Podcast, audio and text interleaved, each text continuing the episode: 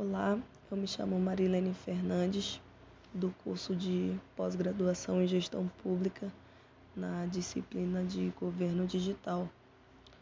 A escolha do tema tem como objetivo fomentar a inclusão social através da inclusão digital, capacitando jovens e adultos ao uso da tecnologia, democratizando o acesso à informação.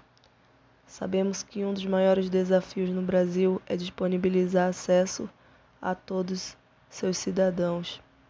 A era digital diz respeito a um período consolidado no fim do século XX e está associado à otimização dos fluxos informacionais do mundo. Atualmente, passamos por mais de uma transição social que, ao longo dos tempos, vem transformando a sociedade em seu jeito de ser, pensar, comunicar e trabalhar ou seja, são os impactos provocados pela transformação digital.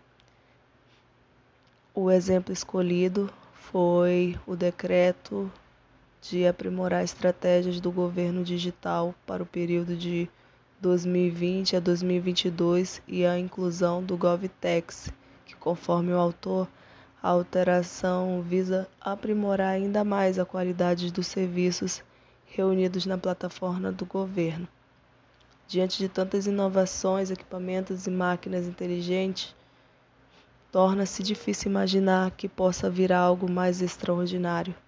Mas, em se tratando da era digital, as transformações são passageiras e imediatas. O que é hoje mais sofisticado e criativo, amanhã será ultrapassado.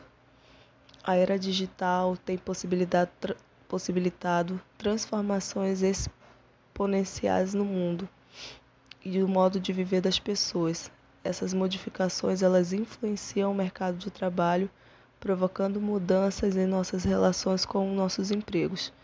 Isso exige mais informação sobre o tema, profissionalização e investimento em estudo para que os profissionais acompanhem e se adaptem a esse novo cenário mais competitivo e inovador. Além disso, durante a pesquisa, pude observar que essa fase trouxe impactos importantes ao mercado. Segundo os teóricos, estamos diante de fábricas realmente muito inteligentes e que essa demanda que as empresas contemporâneas estejam preparados e dispostas a usufruir de todas as vantagens e possibilidades das tecnologias que estão surgindo.